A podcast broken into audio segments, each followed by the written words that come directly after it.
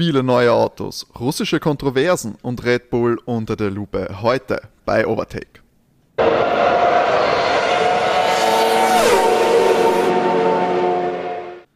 Herzlich willkommen, liebe Motorsportfreunde, zur zehnten Ausgabe Overtake. Nur noch wenige Wochen trennen uns vom Saisonstart und mit niemandem fieber ich lieber darauf hin, als mit meinen zwei Lieblings-Co-Moderatoren und Formel 1-Experten, René und Matti. Hallo. Hallo. Guten Morgen, liebe Motorsportfreunde. Ja, wir haben heute eine pickepacke volle Sendung, weil in der Woche ganze fünf Autopräsentationen von den Formel 1 Rennstellen hat es gegeben. Und wir wären schließlich nicht Österreichs erfolgreichster Formel 1 Podcast, Platz 190, wenn wir nicht alle besprechen würden. Außerdem, wie gewohnt, natürlich heute noch die Social Media News. René hat schon angekündigt, es hat richtig viel gegeben. Und die vorletzte Teamvorstellung in diesem Jahr gibt es, nämlich quasi ja unser Heimteam in einer Art und Weise. Red Bull Racing steht an. Bevor wir die Präsentation jetzt im Detail angehen, wollte ich euch mal fragen, ohne dass wir jetzt zu viel vorwegnehmen, wie habt ihr die Shows, also die Präsentation wahrgenommen? Haben sie euch da Lust auf den Saisonstart gemacht oder war es ein bisschen viel in kurzer Zeit? Also ich würde sagen, teilweise äh, mittelmäßig äh, spannende Präsentationen und teilweise wirklich hervorragend produzierte Präsentationen. Da war eigentlich das ganze Spektrum mit dabei. Wie siehst du das, Matti? Ich muss zugeben, mir haben die Präsentationen dieses Jahr nicht so gut gefallen. Lag auch daran, dass sehr viel Leben online passiert ist. Fand ich über die letzten Jahre natürlich immer irgendwie etwas spannender, weil ja, ich fand, dass es die letzten Jahre einfach ein bisschen so näher an den, an den Fan gebracht wurde als dieses Jahr. Meine bescheidene Meinung. das stimmt, aber das Online-Format, das war so ein bisschen eigen. Wahrscheinlich ist man es aber auch ein bisschen, hat man es ein bisschen satt, dass alles immer in diesen, in diesen Zoom-Style äh, präsentiert wird. Ich finde, da gab es ja ein paar, auch ein paar positive Beispiele eben, wie, ohne das jetzt vorwegnehmen, Aston Martin oder so, die da richtig eine coole Nummer eigentlich draus gemacht haben. Schauen wir uns das gleich an. Wir gehen dir jetzt nach chronologischer Reihenfolge durch, nämlich so, wie sie präsentiert wurden. Den Start in der Woche hat gemacht Renault bzw. Alpine. Also vorweg, das Auto, wer es auch schon gesehen hat oder noch nicht gesehen hat, das ist so ein Metallic-Blau mit weißen und roten Streifen. Dadurch äh, gibt es äh, so ein bisschen diesen französischen Flair, die Flagge. Fernando war nicht bei der Präsentation dabei, weil der hatte ja seinen Radfahrunfall und ist deswegen ausgefallen. Er hat aber natürlich sich zu Wort gemeldet und über Instagram da ist es mir überhaupt die Präsentation deswegen nur aufgefallen, weil ich folge ihm und da hat er die einfach auf Instagram halt auch nochmal hochgeladen und hat sich sehr über das Auto gefreut. Renault darf man eigentlich nicht mehr sagen, also bei Alpine sind sie alle ein bisschen vorfreudig. Ocon meint auch, dass es eine Evolution des letzten Autos war und so, was man jetzt von diesem Team mitbekommt, wollen die um Siege mitfahren. Bin ich persönlich ein bisschen gespannt, weil ich glaube nicht wirklich, dass es dazu reichen wird. Dafür ist die Konkurrenz meiner Meinung nach zu stark, auch die unmittelbare Konkurrenz. Aber gut, die Tests kommen erst und dann werden wir ja sehen, ob sie da irgendwie um Podiumsplätze mitfahren können oder nicht. Äh, für Fernando würde ich mich sehr freuen. Ansonsten, ich finde den Wagen, ja, meine persönliche Meinung meint es nicht ganz, aber ich finde ihn jetzt auch nicht hässlich, also ich meint es nicht, aber naja. Also eher, eher egal als genial ja, weiß nicht, ich kann nicht viel dazu sagen. Wie gesagt, das gefällt mir irgendwie nicht. Es wird schon Leute geben, denen es gefallen wird. Ja, zum Beispiel ja. mich. Ich finde ihn eigentlich sehr schön Wirklich? im Vergleich zu dem Gelb des letzten Jahres. Also, ich fand das äh, Schwarze irgendwie viel cooler bei dem, beim Renault. Also eben, wenn es so dieses Gelb-Schwarz war, das hat mir einfach mehr zugesagt als dieses Metallblau. Siehst ja. du, das ist wieder gar nicht mein Fall. Also mir okay. gefällt die, also die Nummer jetzt eigentlich ganz cool, vor allem hinten, also mit diesem äh, Alpin-Zeichen erinnert mich das an die Avengers. und, und, Stimmt, und, ja. und, und, und äh, sozusagen der, der französischen Flagge finde ich ganz gut gelungen eigentlich. Was ich noch interessant finde, du sagst, Nando war nicht dabei wegen dem Radfahrunfall. Genau. Alpin hat es irgendwie so dargestellt, als wäre er nicht dabei gewesen wegen die Travel Restrictions, weil er so nicht so richtig gut ausreisen kann von Schweiz nach United Kingdom, aber das, das hat mir auch irgendwie sehr unglaubwürdig gewirkt, weil... Ja, ich habe jetzt nicht das Gefühl, dass da irgendein Fahrer bis jetzt nicht beim Team irgendwie war, weil ja. irgendwelche Reisebeschränkungen waren. Ich glaube, er hätte, er hätte vorher zehn Tage in Quarantäne müssen, weil wir haben letzte Woche gesehen bei Mick Schumacher, dass der kam ja auch äh, zum Trainieren nach United Kingdom und da ist wohl so eine zehntägige Quarantänepflicht. Vielleicht wollte der Fernando das nicht antun nach dem eher schwierigen Start ins neue Jahr, den er da hatte. Ja, und wer weiß, also wenn sie dann nachher noch irgendwo äh, den, weiß nicht, haben Shakedown haben sie ja noch nicht gehabt äh, bei Alpine, aber wenn sie das doch woanders machen, dann lohnt sich vielleicht einfach nicht nur für die Präsentation hinzufahren. Weil ich finde, ne, ich finde nochmal beim Design finde ich nämlich auch, dass sie das eigentlich ganz gut gemacht haben. Ich finde die Idee, dass sie da das französische Flagge irgendwie aufs Auto kriegen, äh, eigentlich ganz gut gelungen. Es ist nicht mit dem Vorschlaghammer. Für mich persönlich ist die Farbpalette, also das Rot-Weiß-Blau, das ballert für mich irgendwie nicht genug. Also ich bin da jetzt kein Fan, aber dafür, was das Design will und das, wie die Idee war, finde ich es eigentlich, haben sie das Beste draus gemacht. Mir würde er besser gefallen, wenn er einfach nur in diesem Metallic Blau ist. Also wenn dieses Rot-Weiße nicht drinnen wäre, würde es mir persönlich, glaube ich, besser gefallen. Hm, sag das mal den Franzosen. Ich wollte gerade sagen, es ist. ja, das, eure Flagge wäre schon schön, wenn sie einfach nur blau wäre. Metallic Blau. Wer hat das schon? Ja, ich, ich meine, ich weiß nicht, ich würde Red Bull auch vorschlagen, dass wir mit einem rot-weiß-roten Auto fahren sollen, aber glaube ich, wird auch nicht passieren. Boah, das finde ich echt schwierig, ein rot-weiß-rotes Auto. naja, Alpha ist eh schon rot-weiß, also wenn es das ein bisschen anders zuste zusteckst. Ja, aber das ist nicht unser Auto, okay? also, du, aber du, du, meinst so richtig mit Bundesadler oben, so mit Hammer und Sichel und Österreich. Ja, nein, der Bundesadler und in einer und er hat im Beinkrallen eine Red Bull Dose, weißt? Oh, oh ganz groß. Lass ich mal tätowieren. ähm, was ich noch sagen will, ist, dass Daniel Queer bei Alpine jetzt untergekommen ist als Ersatzfahrer beziehungsweise Testfahrer. Gibt es da eigentlich einen Unterschied? Weil ich lese, manchmal lese ich Testfahrer, manchmal lese ich Reservefahrer. Nicht unbedingt. Der Testfahrer macht halt die ganzen Simulationen eigentlich durch, aber meistens ist der Testfahrer auch der Ersatzfahrer. Ich denke, das ist in dem Fall eine Personalunion, aber du könntest schon auch andere Reservefahrer haben. Mhm. Ich kann mich erinnern, hat nicht Red Bull einmal in seinen ersten Saisons ähm, drei Fahrer gehabt das zweite Cockpit einfach auf zwei Fahrer aufgeteilt worden. So. Also so Konstellationen gab es, glaube ich, schon mal. Ich meine, in dieser Saison haben wir ja schon mal gesagt, glaube ich ja, dass äh, Reservefahrer eigentlich eine wichtige Rolle spielen könnten und dass man da am liebsten einen äh, routinierten Fahrer hat, den man schnell ins Formel 1 Auto setzen kann und nicht einen Jungen, der dann seine äh, Sporen erst verdienen muss, weil es eben schneller passieren kann, dass dir mal wer ausfällt. Wobei ich glaube, wenn, die werden bald alle eine Covid-Impfung haben, die Fahrer, oder? So Impfreise mit Christian Mucher nach Dubai. Deswegen waren sie alle in Dubai. und haben sich dort angesteckt. Ich wollte gerade sagen, die haben sich, die haben sich angesteckt.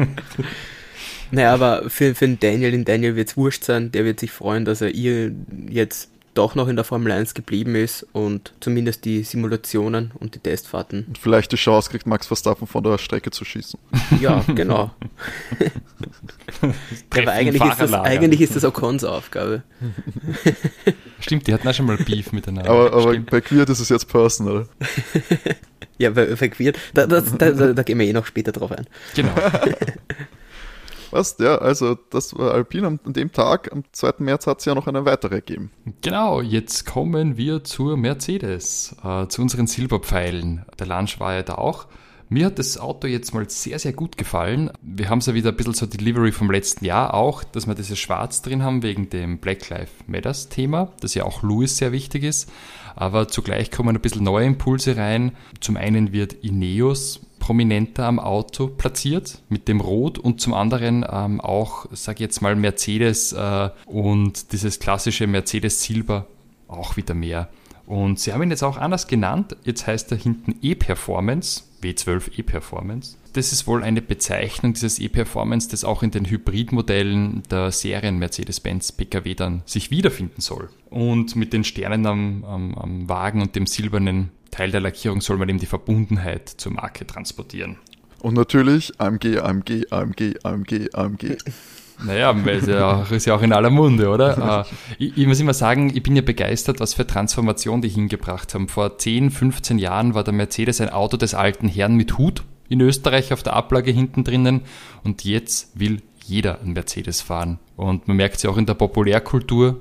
Äh, Menschen, die vielleicht den einen oder anderen Rap-Track gehört haben, haben auch das Wort AMG oder Benzer schon mal gehört. Also ich denke, die haben so vom, vom Markenimage her alles richtig gemacht. Auf jeden Fall zu einem Statussymbol geworden, das nicht nur eben die, äh, die Geschäftsmänner bedient. Total.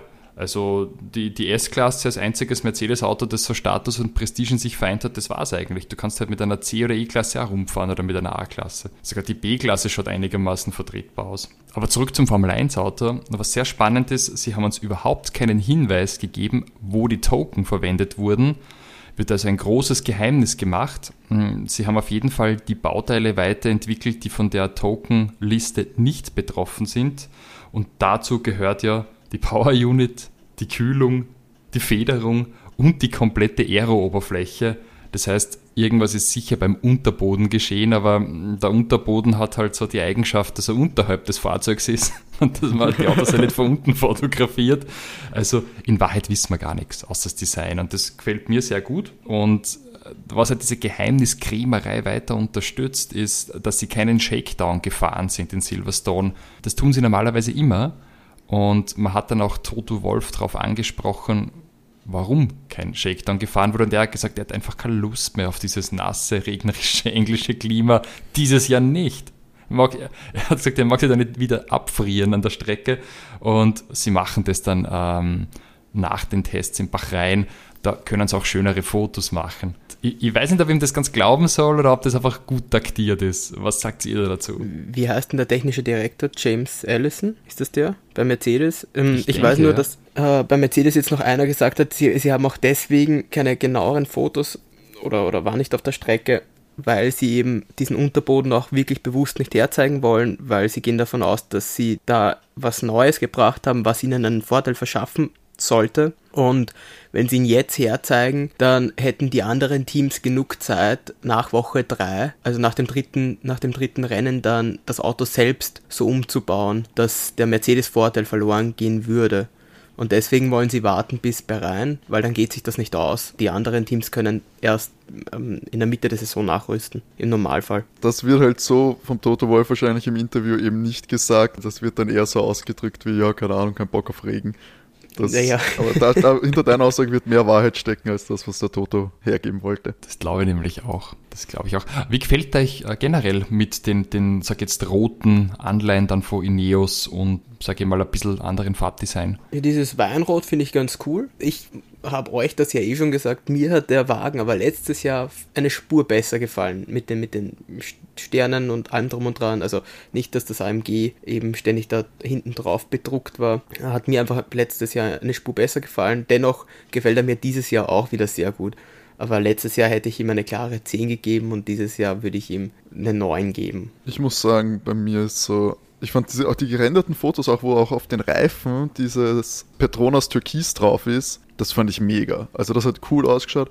Ich finde, wenn ich es mir jetzt nochmal so äh, genauer anschaue, das rote Ineos-Dings. Nicht ganz? Ich glaube nicht. Es ist mir zu plump, wenn nur das, halt das, der obere Teil da rot ist und so. Die, ich weiß nicht, aber ich bin da auch eher der Fan. Mach nur zwei Farben, die dafür richtig gescheit. Und dann hätte ich lieber noch, dass das vielleicht in silberner übergangen ist. Weißt du, dass hinten das AMG, also wo das ganze AMG gedruckt ist, dass das so von Silber dann nach oben äh, Silber wird, das hätte ich, glaube ich, cooler gefunden als mit dem Roten. Aber klar, da geht es natürlich um Sponsorengelder und ich glaube, die haben da auch einiges mit, mitgeredet, dass da doch noch ein prominenter Platz gefunden ist. Apropos Petronas, ich dachte auch immer, das ist Türkis und jetzt äh, habe ich gestern einen Artikel gelesen, das ist das Petronas Grün. Ich sehe das Grün da nicht. ich weiß nicht, wie es ja, euch geht. Aber ist Türkis ist entweder blau oder grün, ja, keine Ahnung. aber äh, ich gebe da auch recht. Also jetzt mit den Reifen, die farblich abgestimmt sind auf diese Linien von Petronas, mhm. ist genial. Ich fürchte halt, wenn es dann einen gelben Reifen oben hast, schaut das nicht mehr harmonisch genau, aus. Genau, das also, war nämlich auf dem Foto, ja. wo Luis dann daneben gestanden ist äh, in der Garage oder wo sie da waren, da habe ich mir schon mhm. gedacht, oh, das mit dem grünen, äh, mit den gelben Bund auf den Reifen passt mir dann nicht so. Aber gut, das ist nicht wirklich eine Option halt. Aber ich finde auch, er ist trotzdem mh, mm, wieder ein schönes Auto geworden, weil ja. wir kommen ja später noch zu anderen, die finde ich nicht so prickelnd. Oh, definitiv, ja. Ich weiß nicht, wer du meinst. Aber wir arbeiten uns da jetzt erstmal durch die guten Autos eigentlich quasi durch. Am 3. März hat sich dann Aston Martin eine ziemlich gute Show abgefahren, meiner Meinung nach zumindest. Ja, absolut. Also ich finde, das war für mich bis jetzt die Highlight-Show überhaupt bei den Autopräsentationen. Da wurde geklotzt und nicht gekleckert. Stroll Papa hat es wohl geschafft, uh, Tom Brady, Daniel Craig und ein ehemaliges Bond-Girl zu verpflichten für ein 34 Minuten Launch-Event. Das ist schon massiver Einsatz von Ressourcen.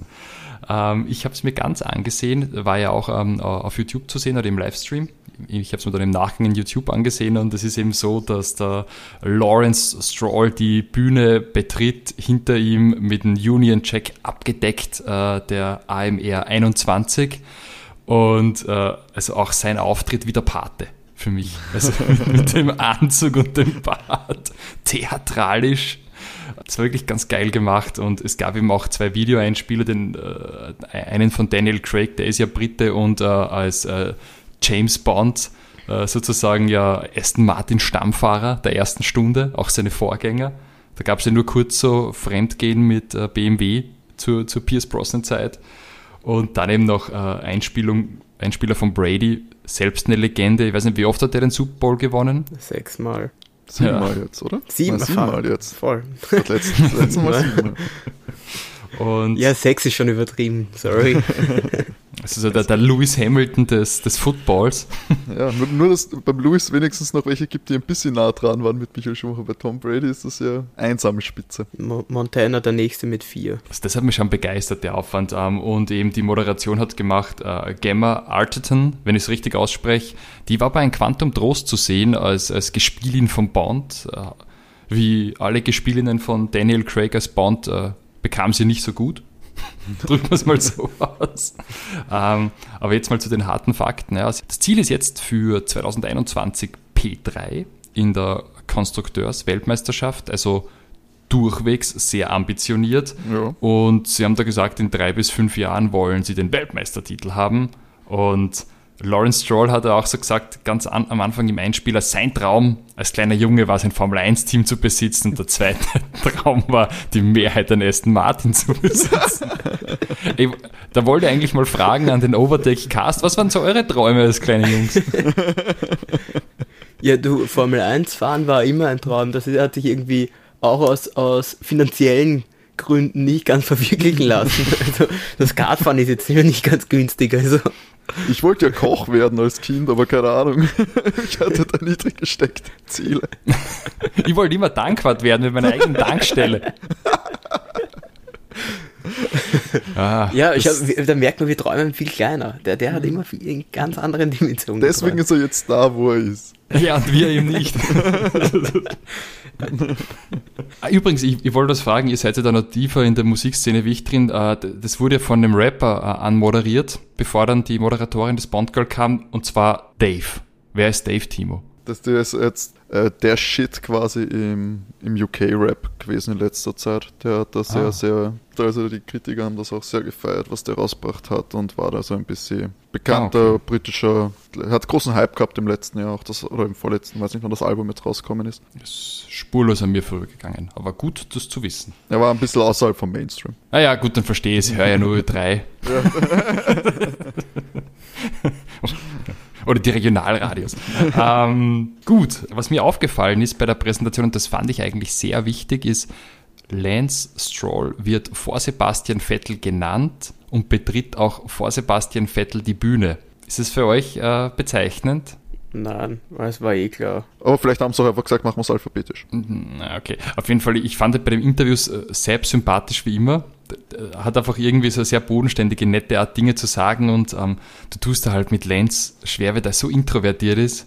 Also mhm. äh, so, so, richtig die, die Emotion der Funk ist auf mich nicht übergesprungen. Aber kurze Haare hat er jetzt. Sich seine Mähne abgeschnitten. Stimmt, schaut besser aus, finde ich, wie die, wie die äh, Knight Rider Frisur. Wie gefällt euch das Auto eigentlich? Mir gefällt das total gut. Also ich finde auch, die, sie haben den BWD-Streifen, weil da habe ich ja große Bedenken gehabt mit dem BWD Zuckerrosa. Mhm, mit dem Rosa, genau. Ja, mir, mir gefällt er unheimlich gut. Gerade dieses, wie sagt man, dieses britische Racing Green. Schaut das total super, geil oder? aus. Ja, also ich finde auch, sie haben es mit Sponsoren nicht überladen. Also es wirkt jetzt nicht viel. Also oben so dieses Peroni vom Bier, dann das Cognizant auf der Seite und ein bisschen BWD. Ich muss immer sagen, erinnert mich ein bisschen an den W11. Ich weiß nicht, wie ihr das seht. Ja, ist ein grüner Mercedes halt einfach. Schaut ganz geil aus. Vielleicht gefällt er uns deswegen so gut.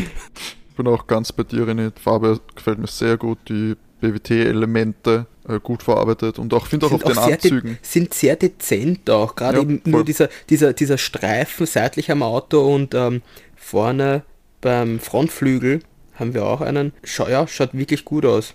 Doch auf den Anzügen und auf den Helmen fand ich, das hat gut passt. Ich finde auch gerade die Fotos vom Sepp in dem grünen Racing Suit mit den auf der Schulter den rosa Patches.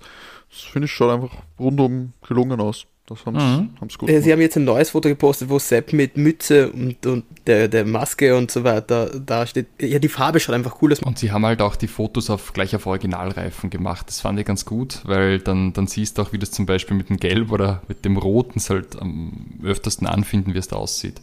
Ja, also es sind keine gerenderten, weil du halt direkt die Live-Bilder mhm. gehabt hast, weil sie ja direkt genau. auch daneben gestanden sind und so. Das finde ich auch eine gute Art der Präsentation und nicht, dass man da zuerst die gerenderten sieht und dann sieht man das Original und denkt sich, äh, war mal besser. Und die haben sie auch gleich auf die Strecke nämlich auch gebracht. Gell? Sepp ist ja sogar schon die ersten Runden gefahren mhm. im Shakedown, im verregneten Silverstone. Was doch regnerisch und kalt, der Toto wieder alles richtig gemacht. Ja. Aston Martin auf jeden Fall einer der Gewinner der Autopräsentationen. Da sind wir uns alle einig. Für mich bisher das schönste Auto. Der Mercedes, wie gesagt, gefällt mir immer noch gut, aber eben, der hat sich kaum verändert. Gerade auch, weil das Schwarz letztes Jahr schon war. Aber dieses Mal, weil da ist bei dem Aston Martin ist sehr viel neu, auch von den Farben. Und gefällt, das gefällt mir zum Beispiel viel besser als dieses Metallic Blau von Alpine. Die Frage ist, gefällt es dir auch besser als das Auto von Haas, die einen Tag später, nämlich am 4. März, ihr Auto vorgestellt haben? es gefällt mir eine Spur besser, wie das, wie das neue russische Auto. Ähm, äh, nur zur Info da, es ist das Vorjahresauto und sie haben einfach nur mal die Lackierung vorgestellt. Das neue Auto wird erst am 12. März dann richtig vorgestellt. So wie das Auto dann gebaut wird, es gibt dann keine Veränderungen mehr. Sie geben all ihre Tocken und alles, was sie, die Ressourcen werden alle für das Auto für die nächste Saison dann ausgegeben. Also sie werden an diesem Auto gar nichts mehr Neues rausbringen. Haas heißt ja jetzt, glaube ich, auch Ural Kali. Ich weiß nicht, ob man das so richtig ausspricht. Das ist die Firma von Mazepins Vater. Ähm, also die, ich glaube, die heißen jetzt Ural Kali Formel 1 Haas-Team. Und ja, zu dem Auto, es ist halt, es hat sich von diesem schwarz, weiß, rot ein bisschen verabschiedet. Es ist jetzt eher mehr weiß gehalten mit der russischen Flagge. Ja, ich sag mal, meins ist nicht ganz, um ehrlich zu sein. Ich weiß nicht, wie euch das Auto gefällt. Für mich bis jetzt das hässlichste. Ja, für mich auch. Ich glaube, da ging es wirklich einfach darum. Äh, du darfst nicht mit russischer Flagge fahren und deswegen genau. zeigst du es halt jetzt einfach dann am Auto. Naja, Mazepin fährt ja auch staatenlos oder als neutraler. Ich glaube, das Auto hätte auch so ausgeschaut, wenn er, wenn er unter russischer Flagge gefahren wäre, hätte das Auto genauso ausgeschaut, glaube ich. Da geht es um die Kohle wahrscheinlich, ja. weil ich habe euch schon gesagt, der äh, Markt für Werkzeugmaschinen ist jetzt nicht gerade gewachsen in der Corona-Krise und der Gene Haas wird Geld gebraucht haben. Sache erledigt für mich. Er hat ja auch kaum Sponsoren. Wenn ihr auf das Auto schaut, außer Ural Kali ist da noch oben 1 und 1. Äh, gut, Pirelli, das sowieso oben ist, weil es der, der Reifenlieferant ist und das war's das war's. Also da früher war ja noch Jack und Jones und so weiter oben. Also die haben einfach auch sonst ja, aber keine da, Sponsoren. Es gab halt, es, sie hätten ja mehr Sponsoren gehabt, aber das gab ja einen Grund, warum ein paar Sponsoren noch vor, ich weiß nicht, wann der Vorfall jetzt war, vor zwei Monaten, vor zweieinhalb Monaten sind ja die ein paar abgesprungen. Ja, gut. Wird, wird, wird der Mazepin Senior die drei Scheine draufgelegt haben. Ich nehme an, dass der als, äh, das ist eines der weltgrößten Kali-Abbauunternehmen brauchst halt auch werden schon ein paar Euro übrig geblieben sein fürs Formel 1 Auto. Ich meine, es kann auch sein, dass sich diese, dass die Unternehmen abgesprungen sind, weil schon klar war, wie das Auto ausschauen wird. Wenn davor schon klar war, dass dieses russische Design so dominant ist, und ich möchte mich da jetzt gar nicht irgendwie positionieren, aber ich sage mal so, dass das Russische hat ein bisschen nicht so den besten Ruf, auch in der Geschäftswelt, und da wollen sich wahrscheinlich ein paar Länder nicht, äh, ein paar Unternehmen nicht in direkte Verbindung bringen lassen und sich dann vielleicht gerade Unternehmen, die vielleicht ganz groß in Amerika sind oder so, die wahrscheinlich äh, Nähe gehabt hätten zum amerikanischen Formel 1 Team, dass die da dann deswegen abgesprungen sind und die Mazepin-Nummer halt auch so ein bisschen als Vorwand nutzen konnten, mhm. um zu sagen, ja, das Gesamtpaket stimmt dann nicht. Jack and Jones ist ja abgesprungen, weil Magnussen nicht mehr dabei ist. Genau, weil die, die waren ah, ja eigentlich bei genau, Magnussen. Okay. Ja. Und eben, das ist, es kommt, ich glaube, da geht dann einiges einher, dass das dann nicht so hinhaut. Mhm. Und jetzt gibt es ja sogar Untersuchungen, glaube ich, von der WADA, ob man das so, so hinnehmen kann, dass das Auto so ausschaut. Ja, die, die vier dürfte das okay gegeben haben, aber. Ja. Naja, leider gibt es sonst halt nicht mehr Infos zum, zum, zum neuen Haas, zum VF21. Ja, weil, wie gesagt, der ja. kommt erst, der wird erst nächste Woche dann. Vielleicht war das ja, ja auch schon der VF21 und das wollen sie nicht eingestehen, dass da gar kein Geld ausgeben haben, sondern nur geschwind lackiert. Es wurde halt auch überschattet durch diese ganze, hm. diese ganze Kontroverse jetzt mit dem russischen Auto. Ich muss persönlich auch sagen, ich habe auch, als ich das erste Foto gesehen habe, gedacht, okay, gut, wir gehen einen sehr nationalen Weg, und jetzt bin ich gespannt, wie das Auto von Mick Schumacher ausschaut. Aber ja. Glaubst du nicht, dass dort die deutsche Flagge auf einmal drauf ist? Das weiß ich. Es gab ein paar coole Kon Konzepte von Fans, die das Äquivalent für Mick Schumacher gemacht haben mit der deutschen Fahne. Hat ganz cool ausgeschaut, muss ich sagen. Ich meine, die, die Bild hatte, glaube ich, die beste Überschrift. So Formel 1-Skandal, Mick Schumacher fährt für die Russen oder irgendwie sowas. also, subtil, war äh, ähnlich subtil eben wie die Lackierung. Matti, da hätte ich natürlich eine Frage an dich. Würdest du sagen, dadurch, dass wir jetzt so die Nationalfahnen von Ländern auf den Formel 1 Autos haben, wie bei Alpine und Haas, würdest du das als Spiegelbild der Gesellschaft sehen, dass in Zeiten der Krise und von schwächelnden Wirtschaftsleistungen der Nationalismus am Vormarsch ist?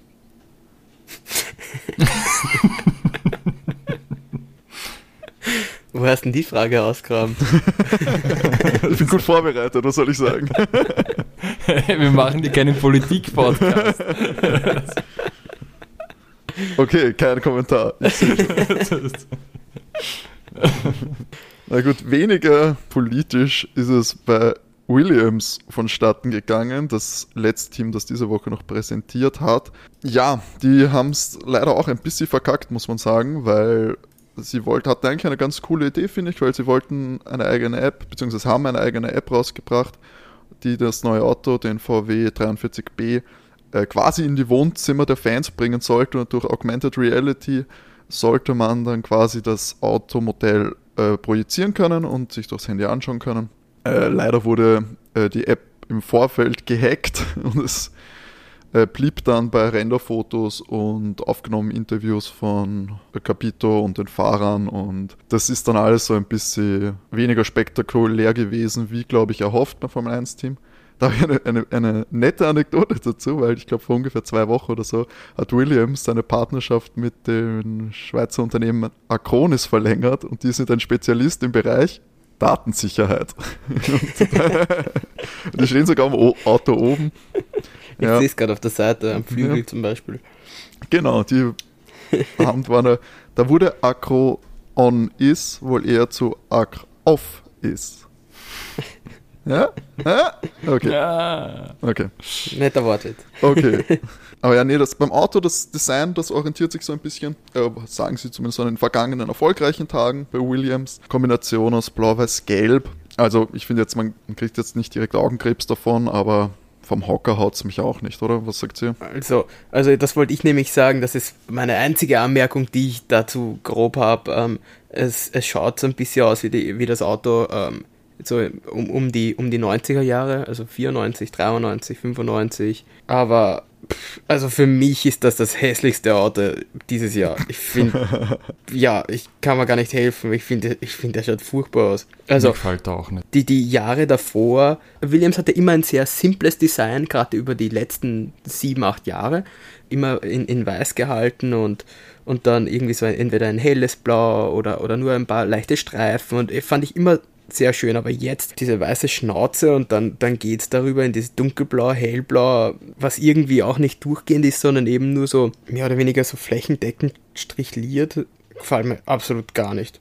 Ja, ich finde auch, es ist wieder wie beim, beim Haas zuvor, es sind kaum Sponsoren oben und dann sehen wir nur die Renderings und das macht mir immer Sorgen, wenn ich an die finanziellen Situationen der letzten Jahre denke von Williams, dann wirkt es schon wieder so, als hätten die keinen einzigen namhaften Partner gewonnen, seit, seit damals am Martini, die ja lang und, und, und prominent gesponsert haben, weg sind sind da keine gescheiten Sponsoren oben. Du siehst ja hinten zum Beispiel am Heckflügel, was ja ganz eine prominente nur, genau, Stelle ist, eigentlich da ist immer normalerweise so der wichtige Sponsor oben oder der Titelsponsor steht ja. Williams. Dann steht oben beim Lufteinlass für Motor Williams.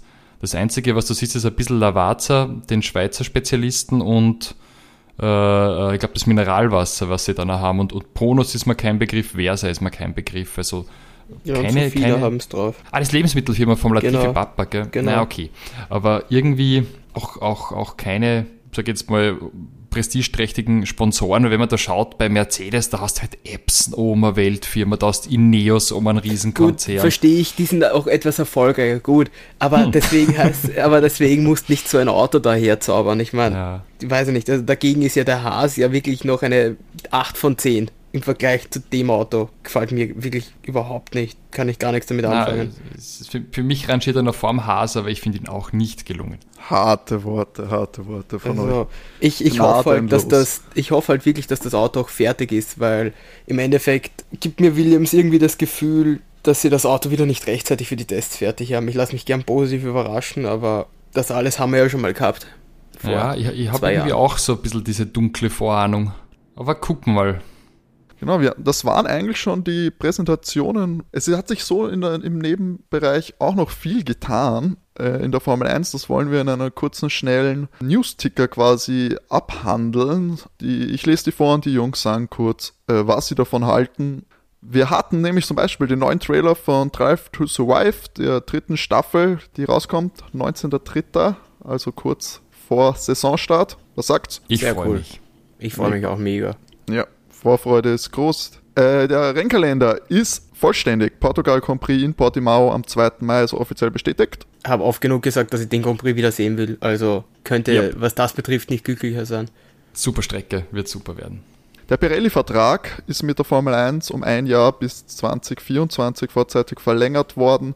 Hat wahrscheinlich vor allem mit dem neu geplanten Reifenreglement zu tun und den bedingten, also der bedingten Verschiebung dieses Reglements. War absolut erwartbar für mich, weil bis 2025 da keine Änderungen mehr zu erwarten waren im großen Stil. Ich fände es geil, wenn wieder zwei Lieferanten kommen bei den Reifen. Das war super früher. Da gab es den super äh, Michelin gegen Bridgestone Krieg. Die waren Ja, und immer den, ganz den cool. Super Compris, wo bei der eine alle Autos von dem einen Reifenhersteller nicht gefahren sind. Ja, ja, Amerika U- damals, ja. Amerika, genau.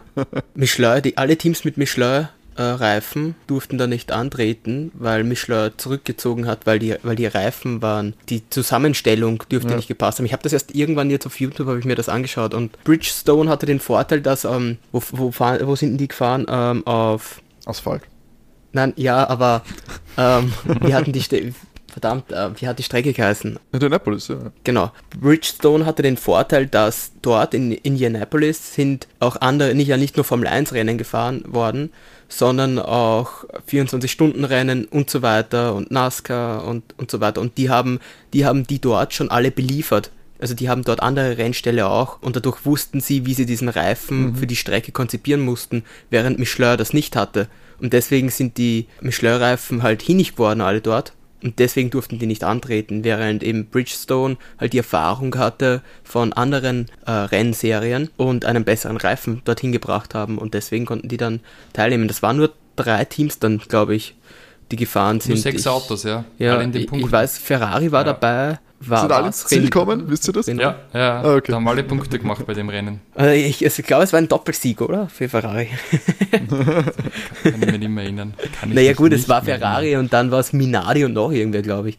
Also, ich sag mal, die Konkurrenz war da. Überschaubar. überschaubar. Äh, die ja. Konkurrenz für Ferrari ist auch in einem anderen Segment der Formel 1 überschaubar, denn Ferrari wird den offiziellen Siegerehrungsschaumwein der Formel 1 bereitstellen. Ferrari Trento, das ist schon ein traditioneller Schaumwein. Ja, der Weinkeller ist in Trient und wird dort exklusiv, außer natürlich in, im arabischen Raum, in Abu Dhabi, da wird, äh, oder ich glaub, schon in Rosenwasser. Bahrain, da wird Rosenwasser wieder verwendet. Aber ja, nur Ferrari Trento. Sollte man eigentlich kosten. Ist gar nicht Ich wollte teuer. gerade sagen, äh, puh, Overtake-Verkostung äh, wird kein Weg dran vorbeiführen. Kostet etwa 25 Euro auf Ja. die Flasche, also 0,7 Liter. Die Magnum, die die haben, wird dann, glaube ich, nehme ich mal an, da gibt es für jeden nur einen kleinen Schluck.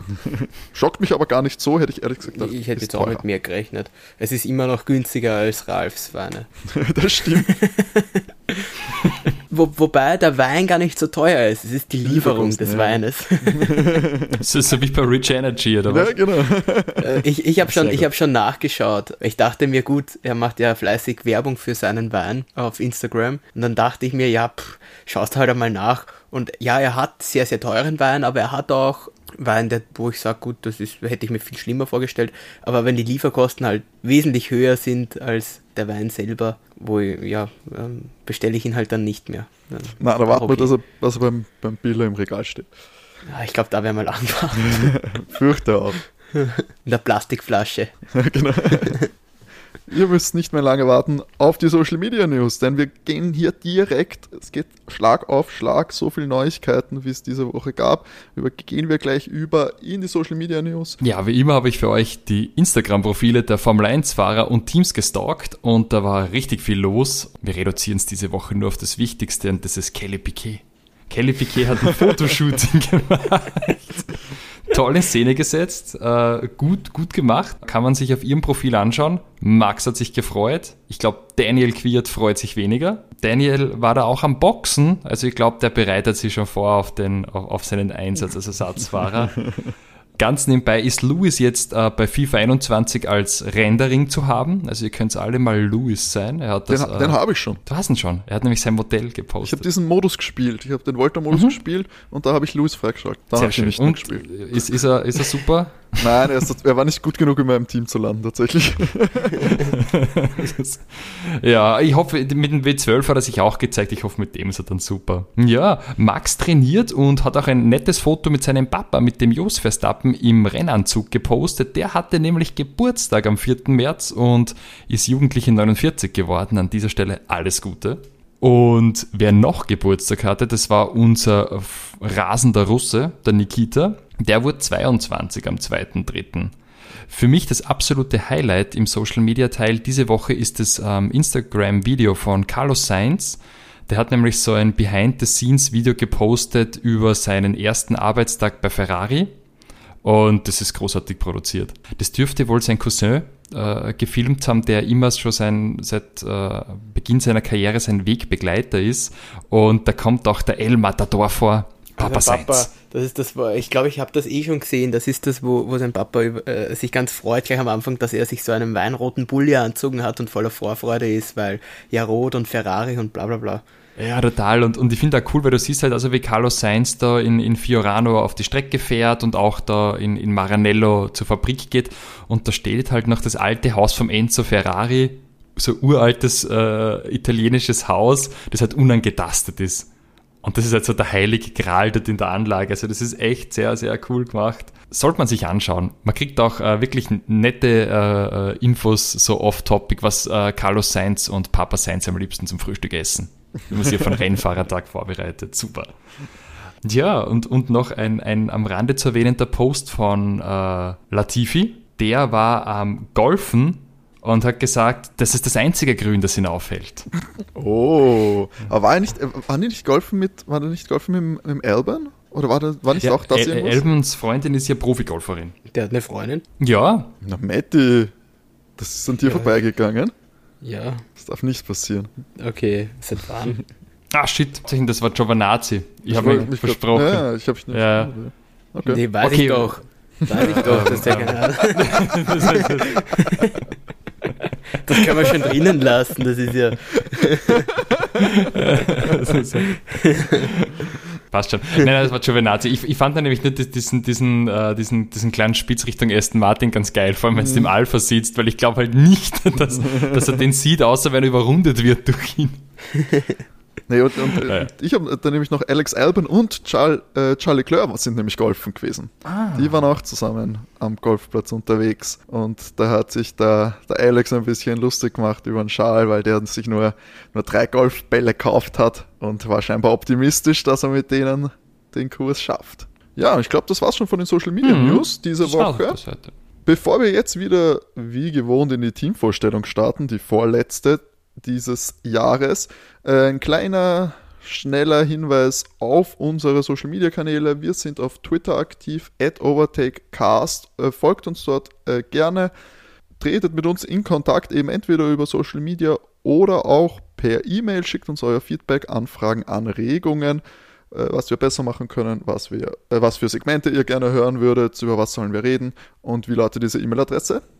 Overtakef1 at gmx.at so ist es. Schreibt uns gerne. Wir freuen uns über Feedback aller Art. Aber jetzt zum Äh, Hauptteil der Folge wie immer die Teamvorstellung unseres rot-weiß-roten Teams quasi. Das Dosenimperium auch vertreten in jeder Sportart, auch in der Formel 1. Inzwischen sehr auch erfolgreich im Vergleich zu anderen Sportarten, vielleicht sogar am erfolgreichsten. Red Bull Racing kaum noch wegzudenken aus der Formel 1 Landschaft. Inzwischen schon wirklich, hat sich schon wirklich sehr, sehr lang gehalten. Und was haltet ihr denn von Red Bull Racing? Ja, Red Bull Racing für mich ein total spannendes Beispiel, wie eigentlich ähm, eine Truppe ohne äh, größeren Motorsport-Background total erfolgreiches Team hat aufbauen können aus, sage ich mal, der Konkursmasse eines mittelerfolgreichen Teams raus. Das ist ja entstanden 2005 aus Jaguar raus und ich sag mal, durch konsequente Arbeit sind die sehr erfolgreich geworden. Bitte vier Titel als äh, Konstrukteur, vier Titel mit dem Fahrer, alle Sebastian Vettel geschuldet, 64 Siege. Ähm, wirklich ganz, ganz, ganz spannendes Team mit, mit, mit äh, auch gutem Driver-Line-Up dieses Jahr. Für mich ja interessant, wie wandlungsfähig Red Bull einfach ist. Wenn ich mir denke, 2005 haben die noch mit den Cosworth-Motoren begonnen von Ford, haben dann mal einen Ferrari-Motor gehabt, fast dieses Jahrzehnt Renault, dann Honda, jetzt dann unter Anführungszeichen den eigenen Motor.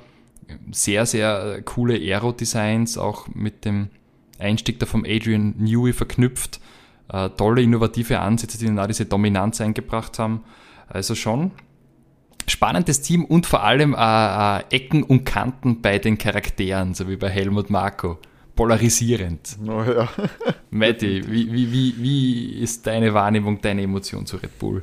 Über, du hast du super eigentlich schon mehr oder weniger alles vorweggenommen. Die haben aus anfänglicher Sicht relativ wenig sehr viel gemacht. 2011 haben sie sogar einen, einen Rekord aufgestellt. Sie haben in 19 Rennen 18 Pole Position gehabt. Das ist halt Boah. absurd. Ähm, aerodynamisch muss man sagen, ist es seit Jahren das beste Team. Ja, die überhaupt äh, mit, mit Renault, bis es dann zu dem Krach kam zwischen Red Bull und Renault, waren die so erfolgreich. Also bevor der Hybrid-Ära, vier, viermal Fahrerweltmeister, viermal Konstrukteurweltmeister, alle mit Sepp und, und mit Mark Webber. Da gab es ja dann zwischen Mark Webber und Sebastian Vettel ja auch dann kleine Differenzen wo sie sich gegenseitig ins Auto gefahren sind und ja, solche Kleinigkeiten halt, aber. War nicht Red Bull auch das, das letzte Heim eines österreichischen Formel 1-Piloten bis jetzt? Mhm, äh, Christian Klien, der ist 2005 und 2006 gefahren. Genau, das war diese Dreierkonstellation im Fünferjahr, oder? Da war der David Coulthard, da kann David ich mich erinnern. David Coulthard war auch dort, genau. Ah, David Coulthard ist einfach ein cooler Fahrer. Aber dann war Klien und dann war noch irgendeiner, an den ich immer vergesse.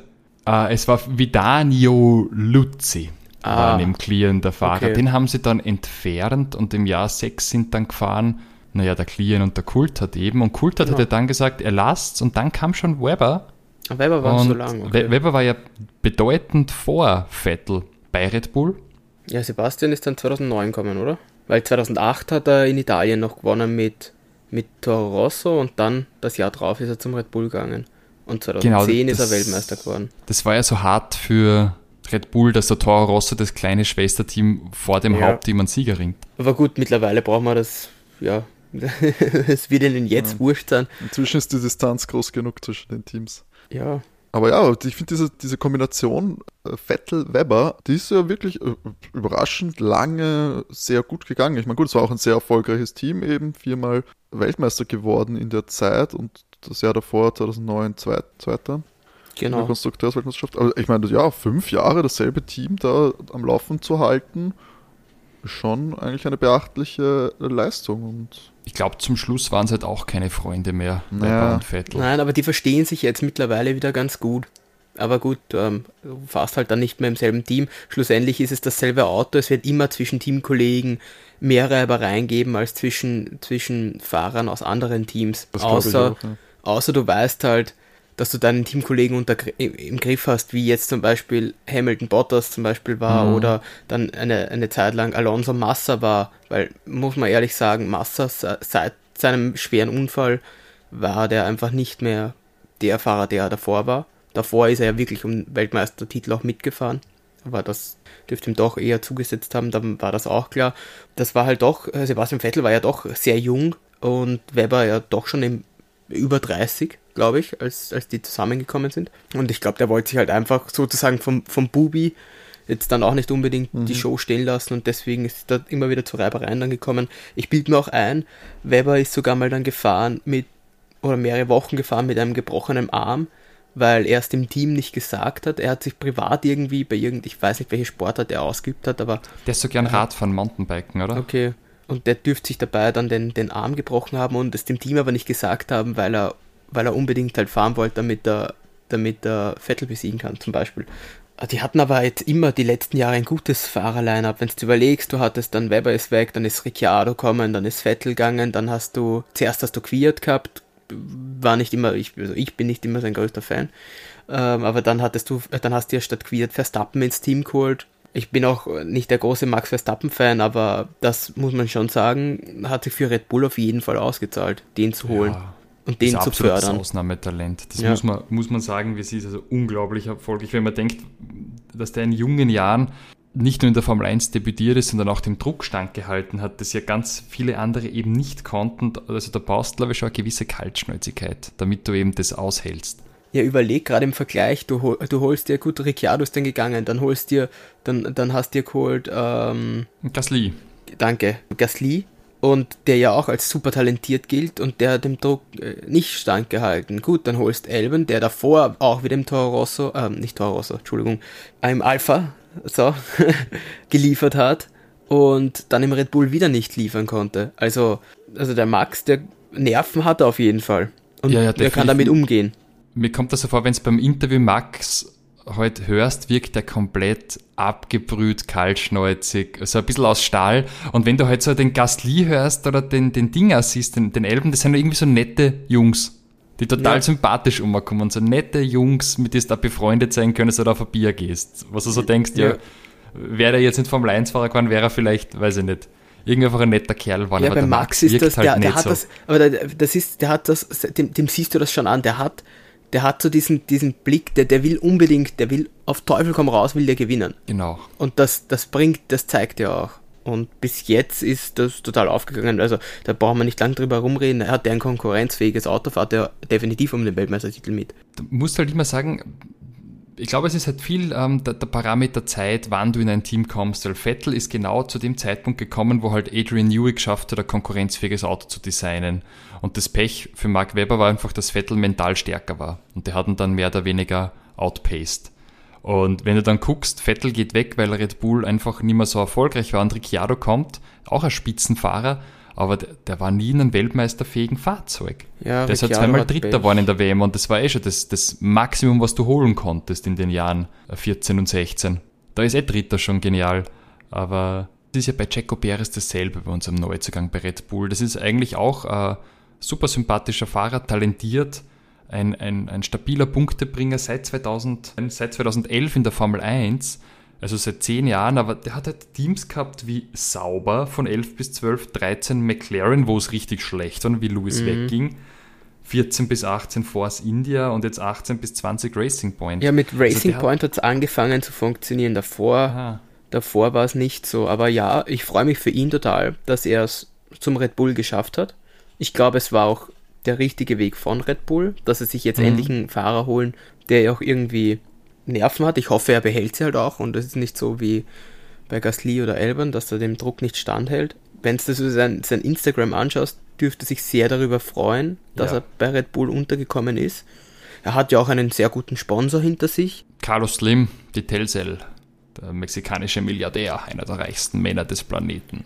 Der, ich glaube, der unterstützt ihn ja schon seit Tag 1 in immer, ja, 1, ja. oder? Ja. Er ist, glaube ich, auch der einzige Mexikaner, der so weit gekommen ist im professionellen Motorsport. Also erstens mal, glaube ich, wenn ich mich nicht ganz irre, der erste und einzige mexikanische Grand Prix-Sieger. Ja, ich glaube auch. Weil ein Rennsieg, 10 Podestplätze, vier schnellste Runden, ist schon sehr stark. Aber im Vergleich, also er hat 191 Rennen teilgenommen, an 191 Rennen teilgenommen. Im Vergleich, Max hat jetzt an 119 teilgenommen und hat 10 Siege, drei Poles, zehn schnellste Runden und 42 Podestplätze. Das ist auch sehr stark. Ja, das ist krass, wenn du überlegst, dass Max erst 23 Jahre alt ist. Ja, der fährt schon seit 2015. Ich bin total, das war so, wow, seit 2015 ist der schon dabei. Das ist, das ist schon wieder so lang. Aber ja, das, äh, wegen ihm ist ja dann auch eingeführt worden, dass du, dass du einen Führerschein brauchst, weil er hatte ja keinen. Ich kann mich erinnern, der ist nämlich 2014 schon im Toro Rosso als Testfahrer gesessen. Mhm. Und es ist halt schon krass, wenn du überlegst, dass man, dass man als 16- oder 17-Jähriger in einem Formel-1-Auto sitzt. Mhm. Äh, und deswegen ist dann eingeführt worden, dass du zumindest einen Führerschein brauchst. Und das geht ja dann erst ab einem gewissen Alter. Sie haben ein sehr, sehr starkes Fahrerline-up und ich finde sehr viele klar, aber das, die spannendsten sind für mich das Red Bull-Team und das Ferrari-Team, weil, weil Sainz und Charles, glaube ich, ist auch eine sehr gute Fahrerpaarung. Und eben da jetzt Perez und Max, ich bin da wirklich gespannt, ob jetzt wieder mal äh, jemand Max auch wirklich fordern kann und her herausfordern kann. Du, ich hätte an dieser Stelle gleich eine Bold Prediction, ganz, ganz ferner liefen. Lando Norris und Max Verstappen sind ja äh, sozusagen Racing-Brudis und Kumpel in der virtuellen mhm. Welt und nehmen da ja auch am 24-Stunden-Rennen teil. Die haben das gewonnen. Ähm, genau. Was ist, wenn, wenn, wenn Jacko nicht so performt? Kommt dann Lando? Nein. Würdest du dich auf Lando freuen bei Red Bull? Ja, würde ich, weil ich Lando mag, aber ich glaube nicht, dass er geht von McLaren. Ich, ich habe so gestern mit dem Gedanken gespielt, habe mir gedacht, das wäre doch eigentlich geil, oder? Lando Norris und, und Max Verstappen bei Red Bull, die beiden würden wahrscheinlich richtig, richtig gut performen. Zudem wäre es ein bisschen lustiger, weil der Lando halt so eher das Gegenteil ist von Max, von, von der Charakterausrichtung. Ja, her. aber ich glaube, deswegen wird, ist die definitiv die lustigste Fahrerpaarung Ricciardo und Lando. Ich glaube, dass die werden liefern. Also wenn sie nicht ähm, auf der Strecke liefern, dann liefern die. Ich glaube, da gibt es guten Content. Was glaubt ihr, wird, äh, hat die, hält die Zukunft parat für Red Bull im technischen Bereich? Traut ihr dazu, dass der Motor auch die nächsten fünf Jahre noch konkurrenzfähig ist, jetzt wo sie versuchen, daran ja, selbst durch die, mitzuarbeiten? Durch die, durch die Angleichung, also durch das, dass es jetzt diesen, diesen Stopp gibt und es immer mehr Budgetdeckel gibt und so weiter, glaube ich, dass äh, Red Bull wirklich näher, noch näher an den Mercedes rankommt. Ich weiß natürlich nicht, äh, inwieweit halt jetzt Mercedes nochmal in, in ihren Motor halt reingepulvert hat und wie stark der jetzt dann wirklich ist, weil, wie gesagt, wir wissen ja nur, dass Mercedes was gemacht hat, aber wir wissen nicht, was sie gemacht haben. Ähm, ich sag mal, da hat Mercedes definitiv mehr verändern können als Red Bull. Ja, aber ansonsten, äh, der Honda-Motor, so wie er prinzipiell war, war der zum Teil über die letzten Jahre gab es Rennen, da war er auch der leistungsstärkste Motor.